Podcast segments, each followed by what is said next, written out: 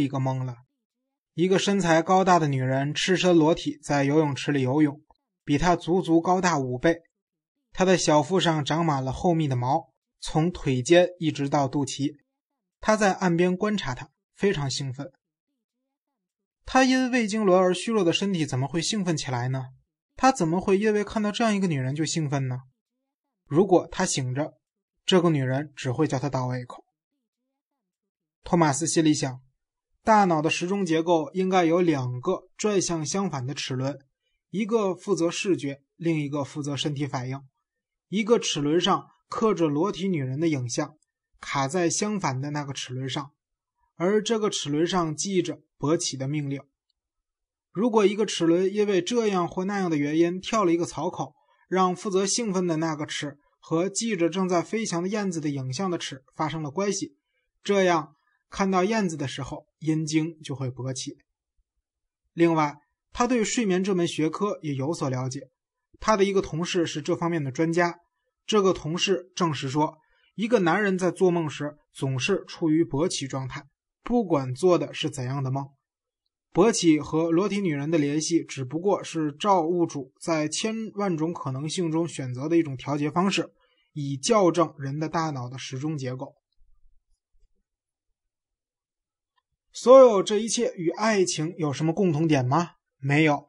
如果托马斯脑子里的一个齿轮跳了一个槽口，如果他只会看到燕子的时候兴奋，那么这就一点都没有改变他对特蕾莎的爱情。如果兴奋是造物主用以取乐的一种机制，相反，爱情则是只属于我们的。我们凭借着它逃脱造物主的控制，爱情就是我们的自由。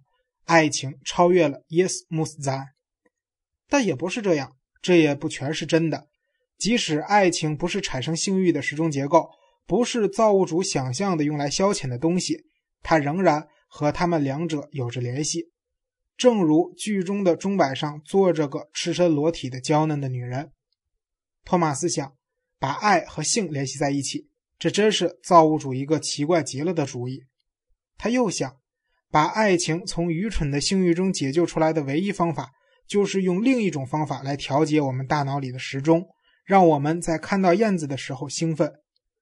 带着这一美妙的想法，他昏昏入睡。在入睡的边缘，在因模糊的视觉而变得魔幻的空间里，他突然肯定自己刚刚揭开了所有的谜底，发现了奥秘所在，找到了新的乌托邦，找到了天堂，一个人们在看到燕子时才会勃起的世界。在那里，他可以爱着特蕾莎，而不被性欲的愚蠢冲动所纠缠。他又睡着了。他置身于一群半裸的女人中间，她们围着他旋转。他感到很疲倦。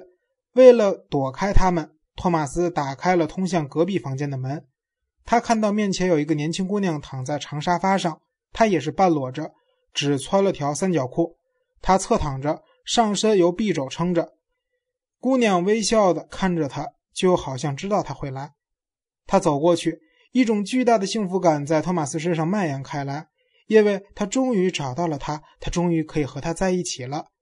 他在他旁边坐下，和他说了些话，他也和他说了些话。他的身上透出一种娴静，他手部的动作舒缓柔弱。他一生都在渴望这样恬静的姿势。托马斯一生都在寻找的就是这份女性的娴静，但就在这时，他从熟睡中滑落到半清醒的状态。他进入了这个无人之境，睡不着，却仍没清醒过来。他绝望地发现这个女人消失了，心里想：天哪，我不能失去她。托马斯竭尽全力去回想是在何处碰到她的，和她一起经历过什么。既然这么熟悉，怎么会想不起来呢？他暗暗决定，一定要在第一时间给他打电话，但他马上颤抖起来。他不能给他打电话，因为托马斯想不起他的名字了。他怎么会把一个他如此熟悉的人的名字给忘了呢？紧接着，他差不多全醒了过来，睁开了双眼，心里想：我在哪？对了，我在布拉格。这个女人是在布拉格吗？难道不是我在别的地方遇到的？也许是在瑞士认识她的。过了一段时间，他才明白，他并不认识这个女人。她既不是苏黎世的，也不是布拉格的，她只在梦中，而不在任何别的地方。他迷惑不解，起身坐到了床边。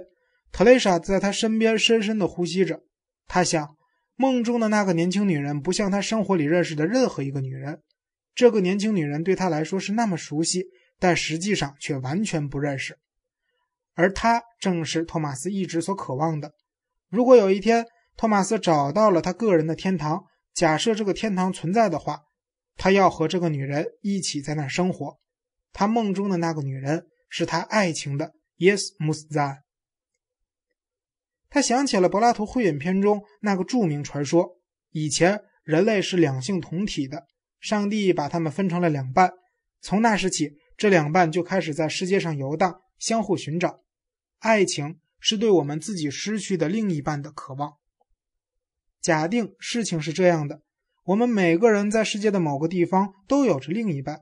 以前他和我们组成的是同一个身体。托马斯的另一半就是他梦见的那个年轻女人，但没有人会找到自己的另一半。代替这一半的是别人放在篮子里顺流飘送给他的特蕾莎。可如果以后他真遇到了命中注定的那个女人，遇到了他自己的另一半呢？他会选谁呢？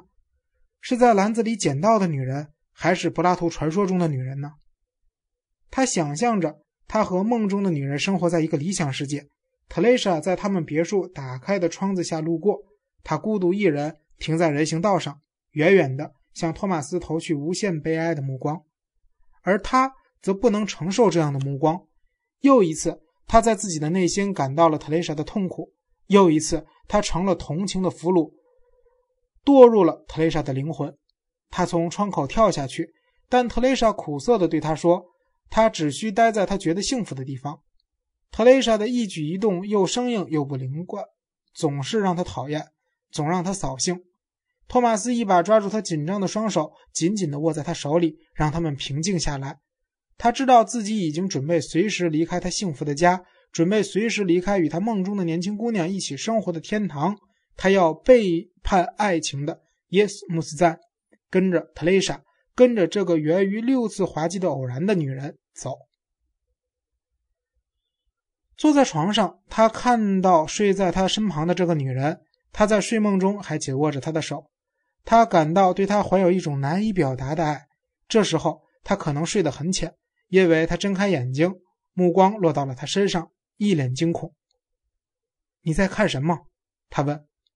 托马斯知道不应该把他惊醒，而应该引他继续睡。他试图跟他说一些中听的话，以使他脑子里闪现出新的梦境。“我在看星星。”他说。“别骗人，你没在看星星，你在看地下。”因为我们在飞机上，星星在我们下边。哦，对，特蕾莎说。他把托马斯的手抓得更紧了，又睡着了。托马斯知道，此时特蕾莎正在一架飞得高高的、飞在星星上面的飞机里，透着舷窗往外看。家常读书制作，感谢您的收听。